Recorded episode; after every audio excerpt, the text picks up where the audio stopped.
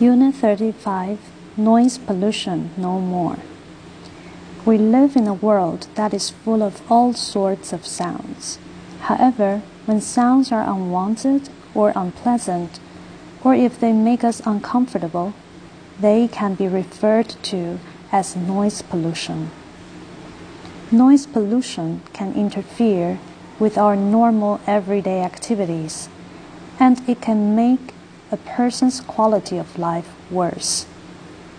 Although some people believe that noise pollution is not as serious as other types of pollution, such as water, air, or land pollution, it is still something that we should pay attention to and do our best to make every effort to prevent or reduce. In fact, there are several things that governments and people can do to address the problem of noise pollution.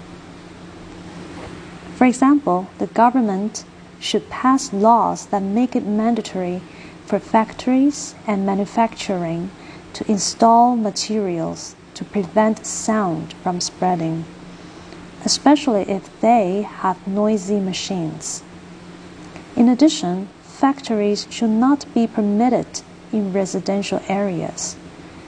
As for transportation terminals, such as airports and bus and train stations, which often produce a lot of noise, the government can ban the use of noisy horns by cars or scooters. Noisy motorbikes and trucks can also be banned from the roads.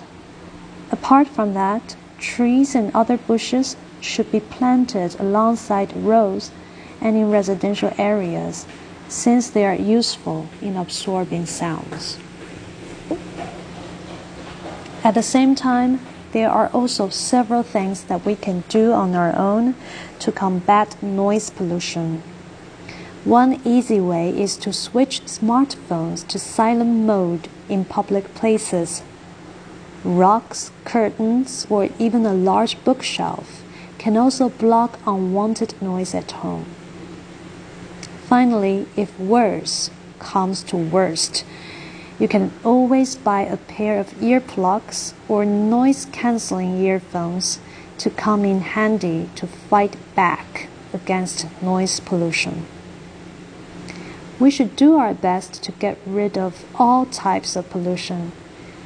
However, when it comes to noise pollution, we are fortunate to have a few simple steps that we can all take to prevent or reduce it.